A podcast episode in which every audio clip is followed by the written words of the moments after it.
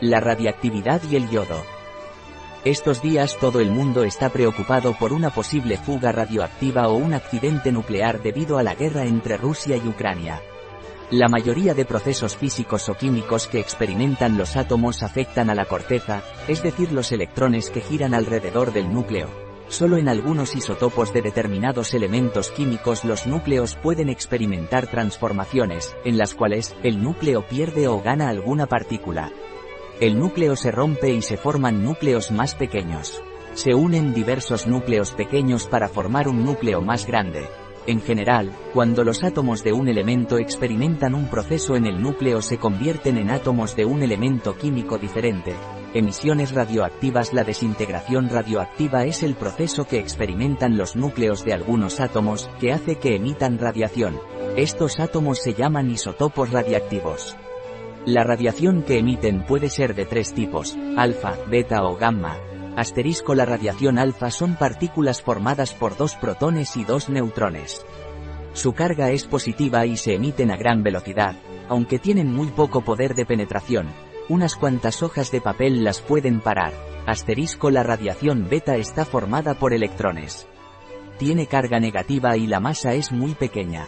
Las partículas beta tienen más poder de penetración que las alfa, pueden atravesar una lámina de aluminio de unos cuantos milímetros. Asterisco La radiación gamma es una radiación del tipo de la luz. Tiene un gran poder de penetración. Para pararla hacen falta placas gordas de plomo o de hormigón. Aplicaciones de los isótopos radioactivos fuente de energía en las centrales nucleares se obtiene energía aprovechando la fisión de isótopos radioactivos de uranio y plutonio. También se pueden utilizar la energía nuclear para fabricar pilas de muy larga duración alimentadas por plutonio 238. Se utilizan en los marcapasos, en equipos de medida en sondas espaciales o en estaciones marítimas o terrestres situadas en zonas de acceso difícil. Medicina como método de diagnóstico de algunas enfermedades se administra a los posibles enfermos una sustancia, bebida o inyectada, que contiene un isotopo que emite radiación de baja energía. Esta sustancia se fija al órgano y permite observarlo registrando la radiación que emite. El cáncer hace que algunas células se reproduzcan con rapidez y originen un tumor.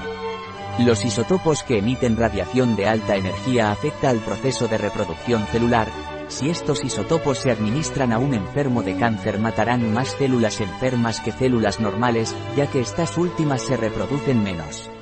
En esto se basa la radioterapia, que utiliza diferentes isótopos como oro 198, estroncio 90 o cobalto 60.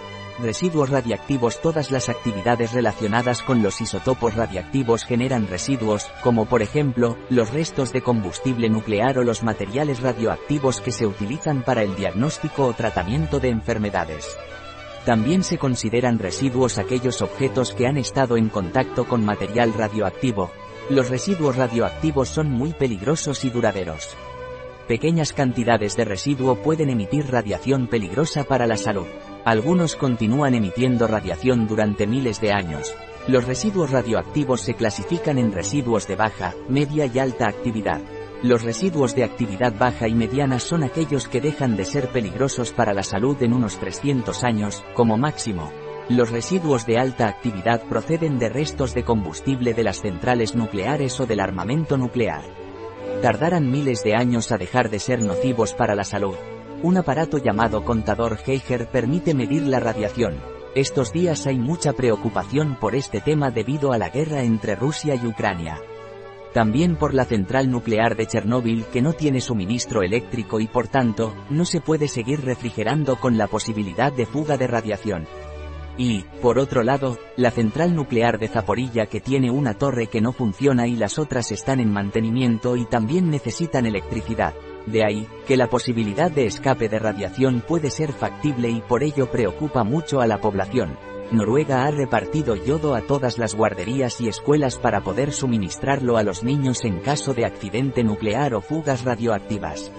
Ello me hace pensar que la posibilidad de radioactividad es más que evidente. El yodo en forma de yoduro potásico es el único tratamiento eficaz si se toma inmediatamente cuando se inhala radioactividad o en caso de haber ingerido alimentos o bebidas contaminadas con radioactividad.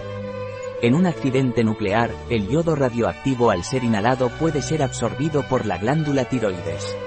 La ingesta de yodo natural Kelp, Naturs Plus, bloquea la absorción de yodo radioactivo en la glándula tiroidea y reduce el riesgo de desarrollo de tiroides en caso de fuga nuclear. Ayer sábado 12 de marzo de 2022 consulté el nivel de radioactividad en la Dirección de Protección Radiológica y Seguridad Nacional, DESA, y a las 13,00 horas, estaba entre 500 y 2000 gamma 2 RI, cantidad que está calificada como elevada. Todo el equipo de parafarmacia online Biofarma desea que un desastre como el de Chernóbil no vuelva a ocurrir y que no haya fuga radioactiva ni accidente nuclear. Un artículo de Catalina Vidal Ramírez. Farmacéutica, gerente en bio-pharma.es. La información presentada en este artículo de ninguna manera sustituye el asesoramiento de un médico.